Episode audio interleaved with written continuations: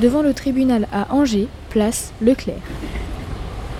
Pour vous, qu'est-ce que la solidarité? C'est aider, les... aider ses prochains, faire du mieux qu'on peut. Solidaire, en fait, ça veut dire qu'en fait, reconnaître qu'on est, qu'on est tous humains et qu'on est tous frères. C'est essayer de comprendre les gens et de les aider au moment où ils en ont besoin dans la mesure de nos propres possibilités. Être avec les gens, aider un proche s'il a un problème ou si s'il lui arrive quelque chose. Mais justement, je suis en train de la faire aujourd'hui. Là, je suis en transport solidaire. Alors, j'ai amené une personne au tribunal et bon, je l'attends. Bah, c'est surtout aider les autres. Après, euh, en ce moment, c'est vrai qu'il y a moins en moins de monde qui, qui aide.